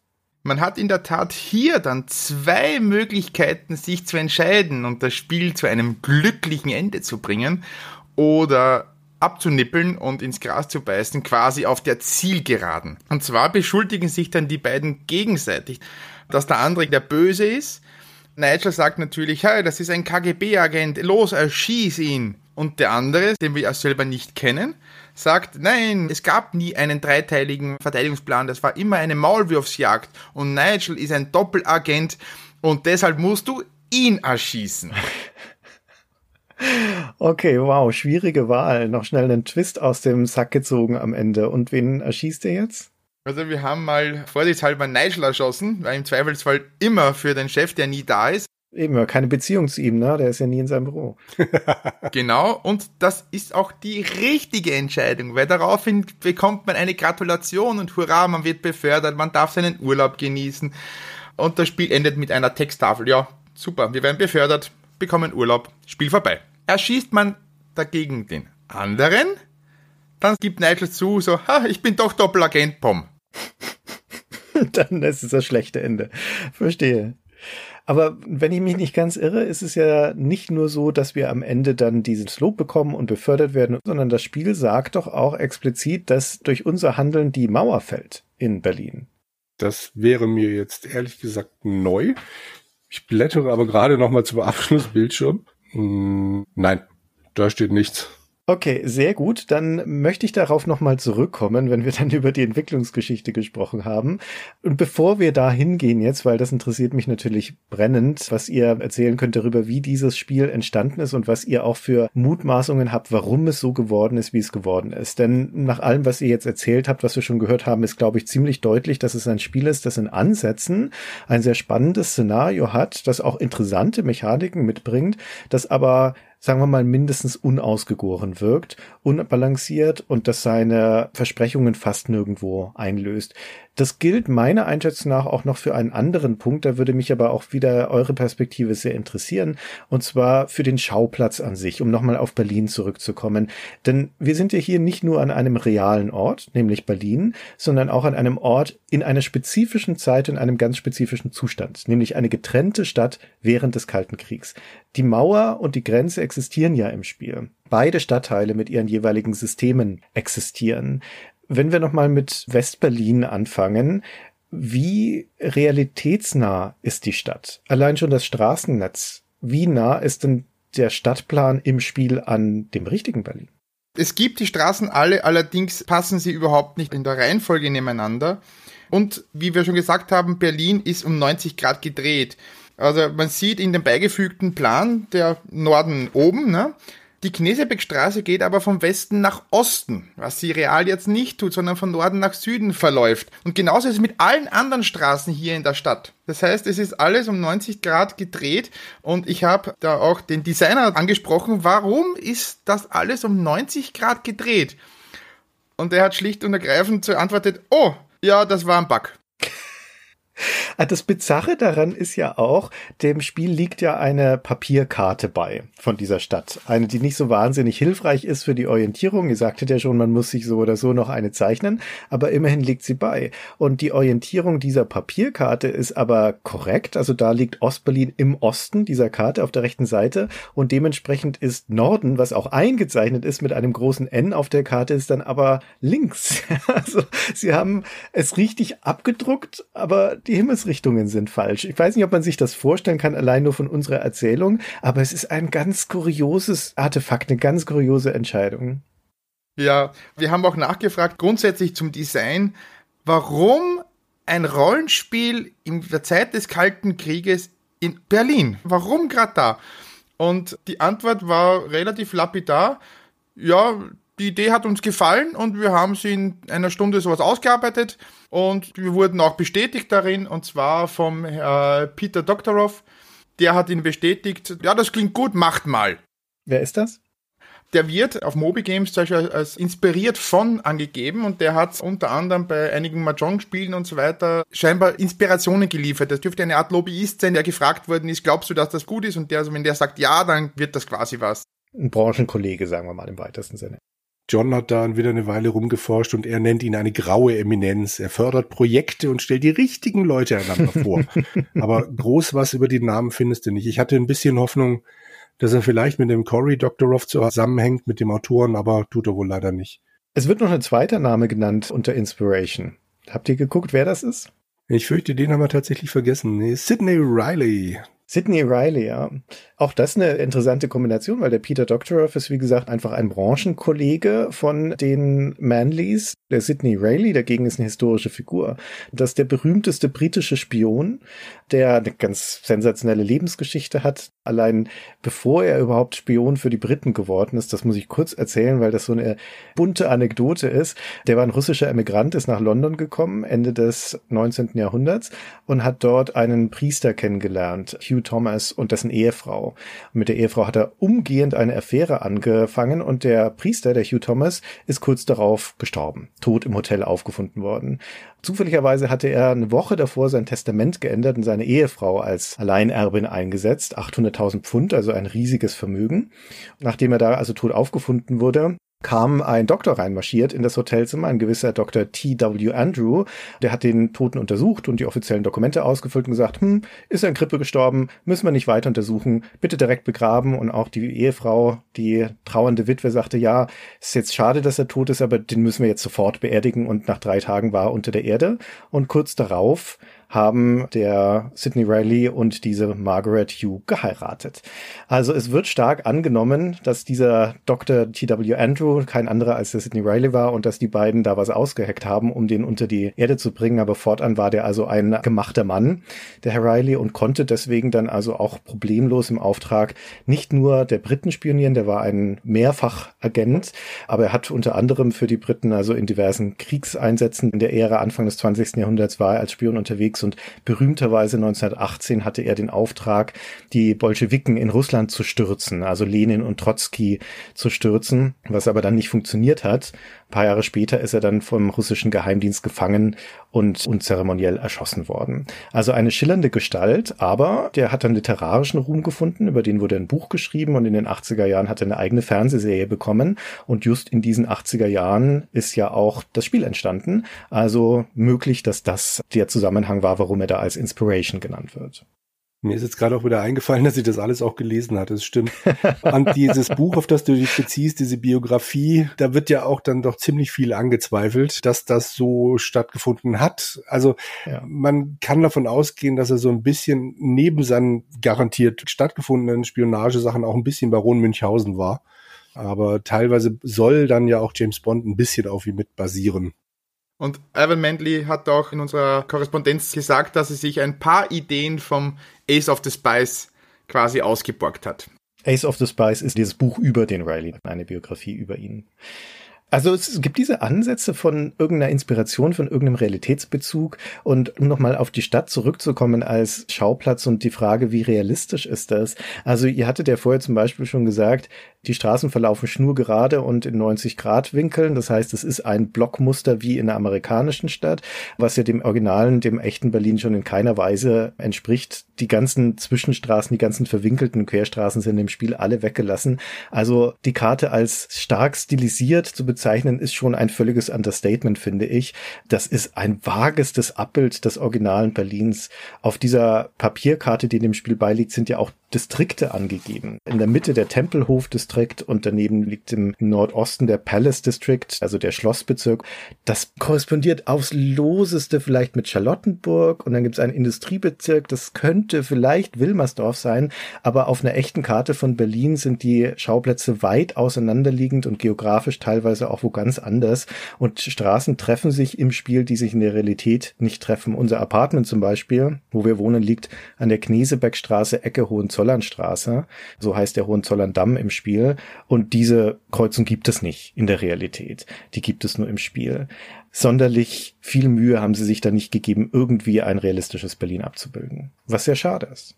Wobei ich über diese Distrikte sehr dankbar war, weil am Anfang du ja wirklich gar nichts weißt und dann eben irgendwann die Idee aufkommt, hey, frag doch mal diese Palastwache, und hätte ich nicht gesehen, oh, es gibt ein Palace District, wäre ich niemals auf die Idee gekommen, naja gut, dann gucken wir mal in der Seite der Karte. Oder eben gegen später suchst du mal einen Händler. Na naja, gut, es gibt ein Market District, hm, vielleicht wäre das ja eine Möglichkeit und siehe da, da gab es dann eben auch den einen, den ich verzweifelt gesucht habe.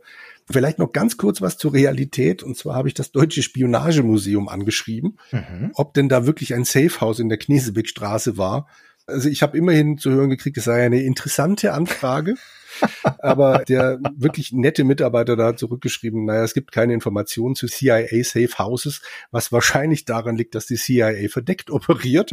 Und das wird dann also auch so schnell sich nicht ändern. Und wahrscheinlich haben die sich einfach was ausgedacht. Wahrscheinlich. Was uns die Manleys dann auch bestätigt haben. Also wir wissen nicht, ob in der Knesebeckstraße ein Safe House des CIA war. Das Handbuch macht ja, wie du schon gesagt hast, Jürgen, einiges Gewese um diesen Unterschied zwischen Westberlin und Ostberlin in dieser Ära. Wie schlägt sich das denn im Spiel nieder? In der Grafik. Besser gesagt, in den Farben. Genau. Ostberlin ist schwarz-weiß beziehungsweise in Grautönen gehalten. Nein. Okay. Hat ansonsten genau die gleichen Grafiken, außer eben den Ostsoldaten, die du triffst. Die Bettler sehen genau gleich wie in Westberlin aus und die ganzen einfacheren Gegner. Aber der Rest der Stadt ist einfach grau in grau. Gerade so, als wäre dann eben über der Mauer noch so ein bisschen eine Kuppel drüber gezogen und als würde der Smog in Ostberlin sich dann ablagern und alles grau machen. Lustigerweise sind dann aber so Ortschaften wie eben dieses besagte Operncafé plötzlich farbig. Also du läufst durch die Straßen, es ist alles grau, siehst dann, oh, auf der rechten Seite gibt es etwas dreh mich mal um und dann bumm, merkst du mal wieder, wie viel Farben so ein PC dann halt doch darstellen kann. Oder dann auch das Apartment von dieser Hildegard Frobel, von der wir vorhin mal gesprochen hatten, die in der sowjetischen Botschaft arbeitet.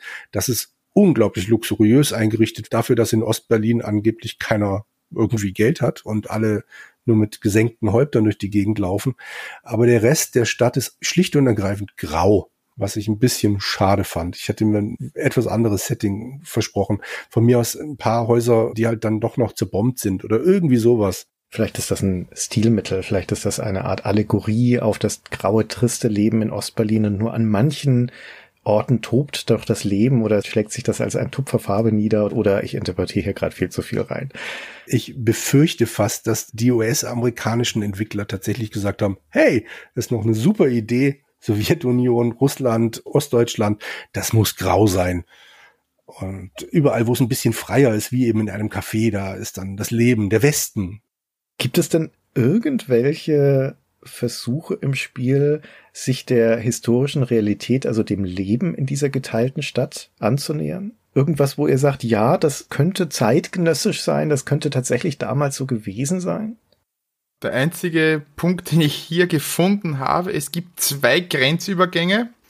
Und zwar der in der Bismarckstraße, am Ende der Bismarckstraße, der ist nur für Deutsche gedacht. Während der berühmte Checkpoint Charlie an der Kantstraße, Friedstraße, der ist ja nur für Ausländer gedacht. Das heißt, du kommst du auch nur mit deinem US-Pass über diesen Grenzübergang drüber, während du beim anderen abgewiesen wirst, da dieser Grenzpass nur für Deutsche wäre. Das ist so ziemlich der einzige Punkt, den ich gefunden habe, wo irgendwas wäre, weil du kannst ganz wunderbar von Osten in den Westen mit der U-Bahn fahren. Das geht ganz einfach, also du bleibst dann auch stehen und da kommen wir auch zu kleinen Unterschieden zwischen den verschiedenen Versionen zwischen PC und Amiga, die wir hauptsächlich gespielt haben. Aber so rein vom Leben her ist mir sonst nichts aufgefallen. Dir, Jürgen? Also du kannst, wenn du unbedingt möchtest, noch den Schuster dazu rechnen, weil du beim Schuster gefälschte West- und Ostpapiere kaufen kannst.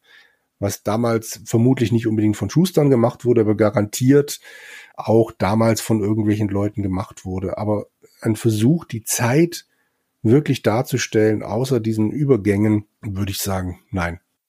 Aber immerhin gibt es die Übergänge und das finde ich schon mal relevant, auch wenn es nur eine Kleinigkeit sein mag, dass es hier diese Grenzkontrollen logischerweise gibt, dass das Spiel unterscheidet zwischen diesen beiden, also historisch korrekt unterscheidet zwischen diesen Grenzübergängen, finde ich relevant.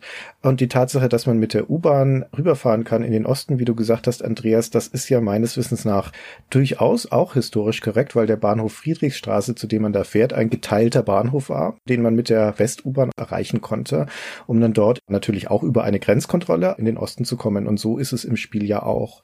Und das konnte ich jetzt ehrlich gesagt nicht nachvollziehen im Spiel, aber möglicherweise konntet ihr das.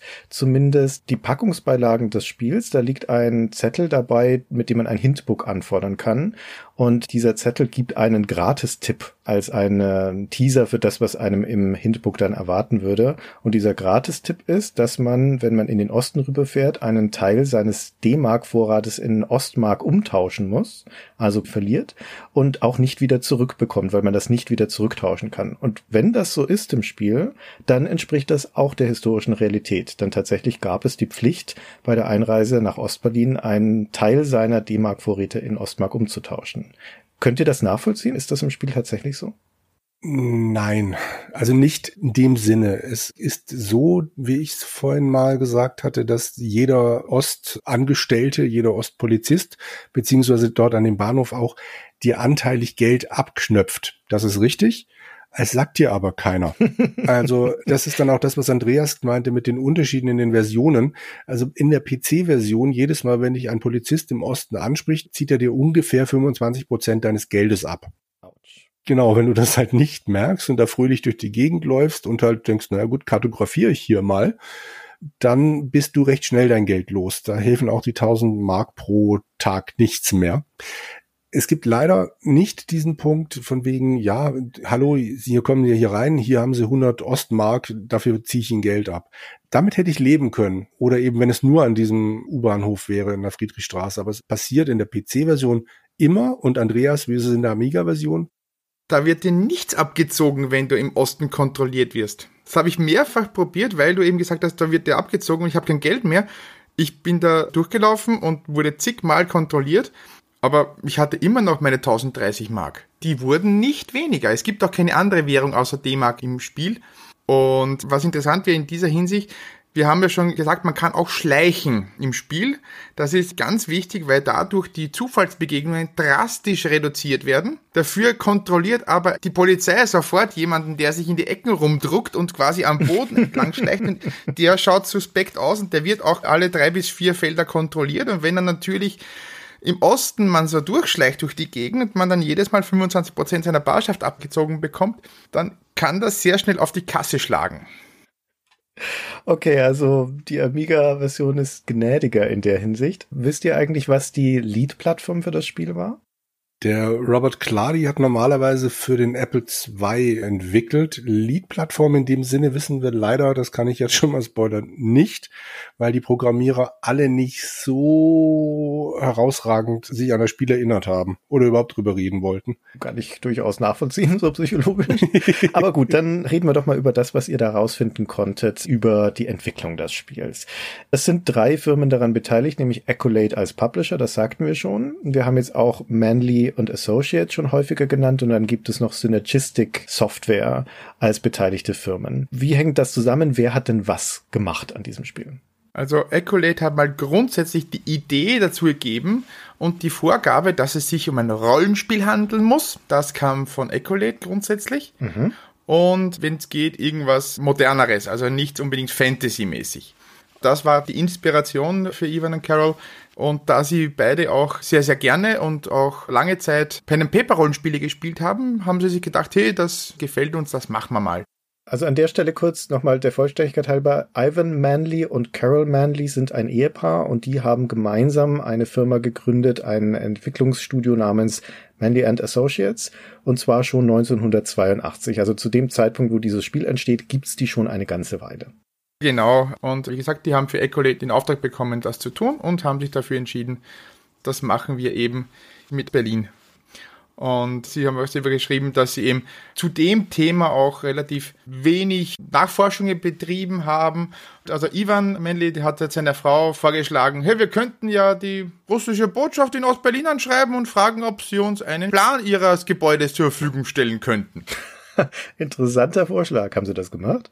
Ja, mehr oder weniger. Das war ganz fies. Ivan hat uns da angefüttert. Also hat bei der ersten Antwort geschrieben, ja, da wäre eine lustige Geschichte dazu. Wenn ihr die hören wollt, dann schreibt noch mal. ja, natürlich wollen wir die hören. und dann haben wir eben nachgefragt und das Ganze dann aus Carols Sicht zu hören gekriegt, die gemeint hat, naja, wir haben ungefähr eine Woche lang immer wieder morgens drüber diskutiert, ob wir diese sowjetische Botschaft wirklich anschreiben. Ich meine, ist ja 89 jetzt vielleicht, ja, Gorbatschow und so weiter, vielleicht geht's, aber hm, das sind halt doch die Russen.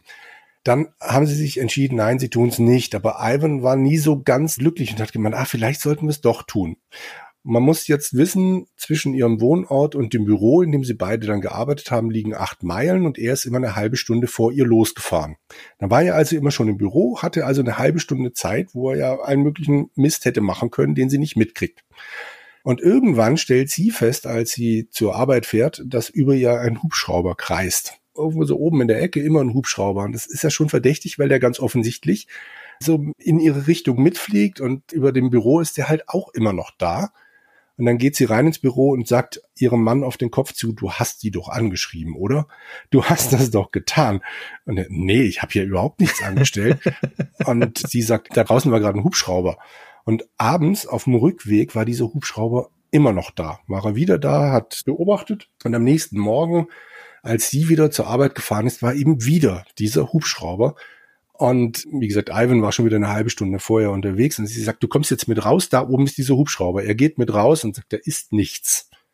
Und sie ist so halbwegs beruhigt, geht wieder mit ihm rein, arbeitet ein bisschen und dann fahren sie zusammen in ihrem Wagen essen. Und dann sagt sie, da, siehst du, da ist dieser Hubschrauber. Ich sag, ich bin doch nicht verrückt, siehst du ihn? Ihr Mann guckt nach oben, dreht das Seitenfenster runter nimmt seine Hand nach außen und wischt das tote Insekt von der Windschutzscheibe. Oh, nein. Und allein für diese Geschichte waren wir so dankbar. Diese Vorstellung, dass man eben denkt, na gut, die Russen spionieren uns aus, weil wir den Lageplan der russischen Botschaft haben wollten. Das war schon sehr schön. Das ist eine super Anekdote, sehr gut. Da ist sie ein bisschen paranoid gewesen, die gute Carol. ein bisschen, genau. Und sie hat ihrem Mann nicht vertraut. Danach bestimmt. Okay, also die beiden haben von Accolade den Auftrag bekommen, dieses Rollenspiel zu entwickeln und haben sich das Szenario dann schon mal ausgedacht, ohne jetzt da tief in die Recherche einzusteigen. Wie kommt denn diese andere Firma Synergistic Software dann jetzt noch hier mit ins Spiel? Sie brauchten Programmierer und haben auch über mehrere Projekte mit diesen Leuten zusammengearbeitet und waren so, glaube ich, auch ganz zufrieden mit der Arbeit zwischen den beiden. Ne? Also den meisten Design haben sie selber durchgeführt, Evan und Carol, und die Portierungen für die anderen Systeme und so weiter haben dann eben Synergistic gemacht. Wo sitzen denn Manley Associates zu der Zeit und wo ist Synergistic Software? Manley Associates sitzt in Seattle und auch Synergistic ist mittlerweile da gelandet, nachdem sie ursprünglich in Houston gegründet waren und Robert Clardy, der Chef von der Firma, dann irgendwann mit seiner Frau eben auch mal in Seattle gelandet ist und festgestellt hat, hey, so toll ist das Wetter in Houston auch nicht. Vielleicht sollten wir doch mal hier hochziehen. Und entsprechend waren da die Wege klein. Synergistic war zu dem Zeitpunkt, als die beiden dann miteinander gearbeitet haben, eine reine Auftragsfirma, weil sie sich ein paar Jahre davor an Atari relativ eng gebunden hatten. Und versucht haben, naja, wir machen jetzt das große Geld und dann kam halt leider der große Crash. Und den hat Synergistic nur überlebt, indem sie für alle möglichen Firmen Auftragsarbeiten angenommen hat. Davor, wie gesagt, war Claudia der Apple II Hauptprogrammierer. Sie hatten für diese ganze Atari-Kiste dann andere Systeme angeschafft, Programmierer angeheuert. Entsprechend war es ein recht breit aufgestelltes Team mit den unterschiedlichsten Fähigkeiten, den unterschiedlichsten Leuten. Sie waren also fähig, recht schnell Portierungen zu liefern für alle möglichen Systeme. Und das hat sich auch ziemlich schnell rumgesprochen. Sie sind dann später zu Sierra gegangen, sind aber ab 1880 langsam aber sicher mit Mastertronic ein bisschen stärker ins Geschäft gekommen und haben sich ein bisschen wieder auf die Schiene eingeschossen. Dann die Rollenspiele. Das war von Anfang an die große Leidenschaft von dem Robert Clardy und ab 88 konnte er das dann eben wieder machen in größerem Stile. In 96 dann eben der Kauf durch Sierra. Da dürfte das bekannteste sein, was sie dann gemacht haben. Hellfire, das Add-on vom ersten Diablo. Aber dann wurde Sierra dann von CUC aufgekauft. Da gibt's ja bestimmt irgendwann eine große Stay Forever Folge drüber. Mal schauen. Und klar, die ist dann eben 98 ausgestiegen aus dem Ganzen. Aber in diesem Zeitpunkt, als die beiden Firmen zusammenarbeiten, ist Synergistic froh um jeden Auftrag.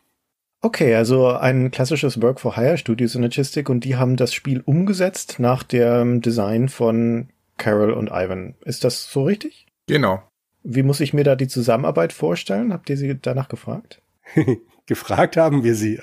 Wir haben mal grundsätzlich gefragt, wie es überhaupt für Ivan und Carol war, zusammenzuarbeiten. Ne? Als Ehepaar in einer gemeinsamen Firma, das kann durchaus zu Reibereien führen, ob es da irgendwelche Dinge gab. Und da haben sie uns eigentlich sehr klar geantwortet, nein, es gab da nie Probleme. Es wird genau festgelegt, es muss einen Boss geben. Das ist Ivan. Carol arbeitet im kreativen Bereich eher. Also da sind sie sich eigentlich sehr einig und auch sehr glücklich, glaube ich, haben noch lange miteinander gearbeitet mit Robert Clady und Ivan Manley, die sind nicht so gut aufeinander zu sprechen in der Zwischenzeit. Also der erste Kontakt mit Robert Clady, den ich bekommen habe und ihm gesagt habe, ja, wir interessieren uns eben für das Third Courier, da kam zurück, das ist ein Spiel von Ivan Manley, darüber will ich nicht reden. das klingt ja so, als möchte man sofort nachfragen, was da los war. Ja, das haben wir dann eh. Ich habe auch den beiden Manlys geschrieben, na, wie war denn die Zusammenarbeit mit der Synergistik? Und die haben eigentlich, ja, neutral geschrieben, ja, sie haben mehr damit gemacht und sie haben eigentlich ganz gute Arbeit. So in einem Nebensatz fiel dann, ja, wir haben auch ein paar von den Leuten dort zu uns geholt von Synergistic, aber sie haben relativ viel mit dem Code gemacht. Ich musste da viel bereinigen, weil viel doppelt war und so weiter. Und so gut haben die faktisch nicht gearbeitet, aber wir haben uns ein paar von diesen Leuten da zu uns geholt. Und genau darauf ist dann auch der Robert Clady dann angesprungen, als ich ihn gefragt habe, na, wie war denn die Zusammenarbeit? Und er hat sich dann bitterböse darüber beschwert, dass ihm die Manlys seine Leute abgezogen haben. Aha, okay. Und dass er, nachdem sie da quasi miteinander gearbeitet haben, nie wieder ein Wort mit ihnen gesprochen hat. Also war das die letzte Kooperation, das Third Courier, zwischen den beiden? Soweit wir wissen, ja. Klingt ja dann so. Und er klang da auch sehr danach, als würde er auch nicht nochmal versuchen, irgendwas zu tun. Wobei lustigerweise eben die Manleys sagen, ja, ja, als alles dann ausgesprochen war, haben wir uns auch wieder gut verstanden. Und er betont halt, sie hätten damals Leute mit irgendwelchen unrealistischen Versprechungen weggelockt von seiner Firma, die sie auch nie eingelöst hätten. Also ja, der Mann ist auch jetzt noch ziemlich verbittert über die Geschichte. Hm, okay. Wie muss ich mir denn eigentlich das Manley and Associates vorstellen? Das sind ja nicht nur Carol and Ivan, denen gehört die Firma, aber das ist ja ein Studio, gerade wenn die dann ja auch noch Leute dazu holen, jetzt Ende der 80er, also von Synergistic abwerben. Was haben die denn eigentlich sonst noch so gemacht? Ich kannte jetzt tatsächlich gar nichts. Auch hier ist unser John wieder in die Bresche gesprungen. Der übrigens auch der einzige von uns war, der vorher schon mal The Third Career gesehen hat, wenn auch nur, ich glaube, er sagte was von der Demo-Version. Und die Manleys haben zwar ursprünglich als ein bis zwei Mann Betrieb angefangen, also Manley und dann irgendwann seine Frau dazu. Bis zu 60 Leute waren es dann irgendwann. Und die bekanntesten beiden Geschichten sind wohl bis heute immer noch Wolf und Lion. Wobei das Lernspiele sind über die Fauna und Flora dann der jeweiligen Umgebung. Beim Löwen ist es entsprechend eben nur die Savanne. Beim Wolf gab es drei verschiedene Gegenden. Man konnte die Tiere beobachten, beziehungsweise eben viel über sie lernen. Hat jetzt mit unserem Spiel tatsächlich so gar nichts zu tun. Scheinen auch sich ziemlich ausgetobt zu haben, einfach in den unterschiedlichsten Bereichen. Was ich spannend finde an The Third Career ist eben diese Kooperation, diese Dreiecksgeschichte zwischen Synergistic Software, Accolade und Manley Associates. Denn Manley Associates, wie gesagt, gibt's da schon eine ganze Weile, seit 1982. Die beiden Manleys, also Ivan und Carol, waren bei der ersten Game Developers Konferenz 1988, die noch im Haus von Chris Crawford stattfand, mit 26 Leuten. Da waren die zwei davon. Also die waren auch in diesem ja, inneren Kreis, wenn man so möchte, von dieser Entwicklerszene da mit dabei. Und die waren bekannte Namen in der Szene. Die haben ihr Entwicklungsstudio im Laufe der Zeit aufgebaut, noch recht diverses Portfolio gehabt, von Lernspielen über eben Auftragsarbeiten bis hin zu diesen Eigenproduktionen, die sie gemacht haben und sind, wie Andreas ja ganz am Anfang erwähnt hat, am Schluss dann von Electronic Arts gekauft worden. Und das fällt in diese Ära der großen Zukäufe von Electronic Arts. 1992 Origin, 1994 Bullfrog, 1997 Maxis, 1998 Westwood. Das sind die großen Namen. Und da mitten Reihen 1996 kauft Electronic Arts Mandy Associates und macht es dann zu EA Seattle. Also in der Reihe der Zukäufe der Electronic Arts Firmengeschichte dieser Ära ist das ein weiterer Name. Und ich würde annehmen, einer, den vermutlich die allerwenigsten je auf dem Schirm hatten oder je gehört haben. Das auf jeden Fall. Habt ihr eine Vermutung, warum Electronic Arts die gekauft hat? Ich nehme stark an, dass sie eben sehr bekannt waren. Vielleicht haben sie da wirklich das Ehepaar an und für sich eingekauft. Und auch, um vielleicht ein Dependance in Seattle zu gründen. Also das mit Seattle klingt gar nicht verkehrt, weil Seattle war schon eine wichtige Stadt damals, Mitte der 90er. Ich meine, da ist das Hauptquartier von Microsoft. Das ist ja schon mal nicht ohne. Und Sierra ja zu der Zeit waren sie dort und Valve kam dann, dauerte noch ein bisschen, aber die sind ja auch in Seattle. Also eine ganze Reihe von relevanten Entwicklerfirmen waren zu dieser Zeit in Seattle und der Pool von Leuten war einfach da, weil, wie gesagt, Microsoft auf der einen Seite, Boeing als der andere große Arbeitgeber auf der anderen Seite. Da gab es also viele Ingenieure und auch Softwareingenieure. Sehr gut möglich, dass Electronic Arts da einfach ein Standbein, eine Filiale eröffnen wollte. Was ich mich frage und würde mich interessieren, ob ihr da jetzt eine Theorie dazu habt. Ihr habt ja nun ausführlich beschrieben, dass dieses Third Courier kein wahnsinnig gelungenes Spiel ist und dass das den Eindruck macht an allen Ecken und Enden, als hätte das mehr sein sollen und wurde dann aber entweder so halbherzig umgesetzt oder eingekürzt. Woran liegt das? Was glaubt ihr, warum ist das Spiel so geworden? Also gerade die Karte ist sicher systemgeschuldet oder den Ressourcen, die es damals gegeben hat, dass da nicht so verwinkelt gebaut werden konnte. Was mir Robert Clady geschrieben hat, gab es auch nur eine sehr kurze Entwicklungsdurchlauf. Also da wurde scheinbar auf sehr heißer Nadel gestrickt teilweise, was man auch eben unter anderem an der verdrehten Karte sehen kann, dass da vermutlich jetzt nicht so viel getestet worden ist und die Entwicklungszeiten sehr kurz waren. Sie haben geschrieben, in einem halben Jahr oder so musste er das alles machen. Und ich nehme stark an, dass es schlicht einfach zu wenig Zeit war, um dieses massive Ding, das da möglich wäre und das diese Story verspricht und das Szenario und dieser Aufbau, weil beginnen tut's ja wunderbar, allein schon mit dem Charaktereditor. Wow, das macht richtig viel Spaß und dann ist es eher ernüchternd. Ich glaube, so war auch die Entwicklungsarbeit an und für sich, dass sie dann gemerkt haben, hu, das ist viel zu groß. Meine Vermutung dazu ist dann noch, dass keine der beiden beteiligten Parteien, also jetzt mal von Accurate abgesehen, keine der beiden Parteien irgendwie groß Lust auf diese Art Spiel hatte.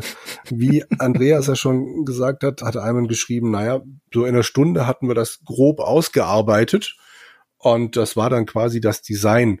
Und ich meine, setz dich mal hin, in einer Stunde kriege ich auch einen James Bond Film zusammengekloppt, aber der funktioniert dann halt nicht, wenn man ihn dreht. Und so ähnlich dürfte das bei diesem Spiel gelaufen sein, weil er, also Ivan, dann immer wieder gesagt hat, naja, ja, wir haben das Design gemacht, aber Robert hat das programmiert. Und klar, von Clady kam dann immer wieder zurück, na ja, klar, ich habe das programmiert, aber das Design ist von den Manleys, also da kann ich nichts für. Die haben sich gegenseitig immer den schwarzen Peter zugeschoben warum denn diese Mechanik nicht funktioniert oder warum jenes nur angedeutet ist und nicht ausgeführt wird. Das klingt alles so nach, naja, pff, war halt schnelles Geld, Aculate wollte sowas und dann haben wir es gemacht. Es gibt hier eine wunderschöne Frage, die Ivan uns am Ende noch gestellt hat, die ich auch an dich, Christian, dann vielleicht weitergeben möchte. Und zwar sagt er, I'm really curious as to why you have focused on this game, as it was one of our very early and not very successful products. Our later ones were much better and won many awards across the spectrum, bla bla bla. Also er sagt letzten Endes, es war kein gutes Spiel. Es kommt auch in diversen anderen Antworten immer wieder zum Tragen. Lasst uns mit diesem Spiel in Ruhe. Ja, es war nicht gut und es war nicht durchdacht. Also ich fürchte, sie waren jung und brauchten das Geld. Wobei jung waren sie ja beide nicht mehr, aber ja, sie brauchten das Geld. Also es ist eine sehr prosaische Einschätzung, dass da am Ende keine große Liebe von keiner Seite in diesem Projekt stand, aber ich halte die für sehr glaubwürdig. Die Herleitung und das, was ihr gehört habt von Ivan und Carol und von Robert Clady, legt das sehr nahe, diese Einschätzung. Die Tatsache, dass Accolade das offensichtlich auf dem Reißbrett geplant hat, was für eine Art von Spiel sie da brauchen. Accolade übrigens eine Firma ja in dieser Ära, so um die Wende der 80er zu 90er, die ein sehr diverses Portfolio hatten. Also sehr viele Eisen im Feuer waren ja ja ursprünglich eigentlich eine Firma, die mit Sport und Rennspielen groß geworden ist, Hardball und Test Drive und sowas. Und dann hatten sie aber in den späten 80ern jede Menge Quatsch. Also das Bar Games zum Beispiel als Minispielsammlung oder ihren Larry-Klon Les Manly und Horrorrollenspiele und so weiter. Und da waren gute Sachen dabei, Star Control zum Beispiel.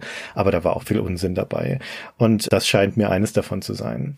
Mich würde interessieren, jetzt nach dieser intensiven Beschäftigung mit dem Spiel, was ist denn euer Urteil? Gibt es irgendwas, was das rettet oder interessant macht? Oder ist es ein Rohrkrepierer?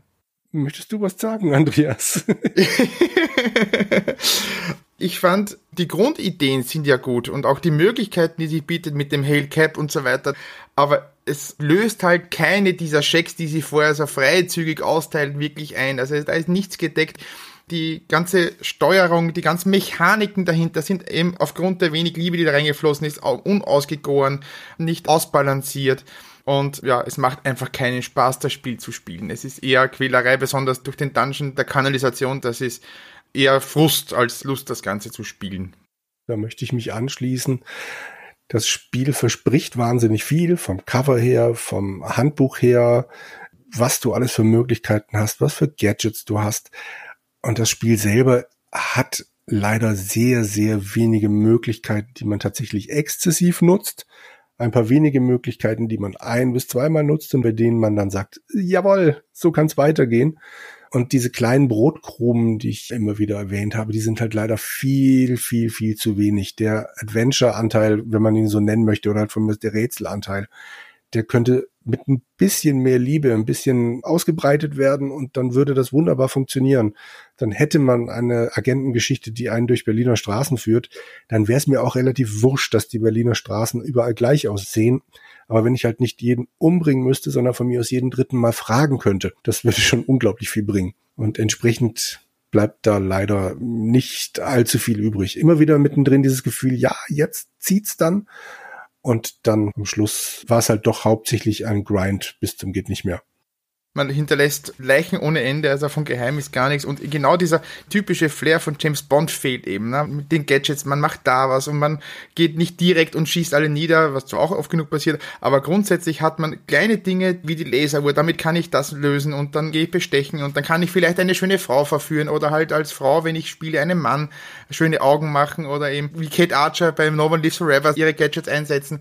Und das fehlt leider komplett. Also es ist ein Dungeon Crawler, wenn man das ins Fantasy-Genre verlegt hätte und dort gegen Goblins gekämpft hätte, wäre das besser gewesen, aber hier wurde einfach das eins zu eins übernommen, ohne die Finesse in die Spionage Handwerk zu bringen.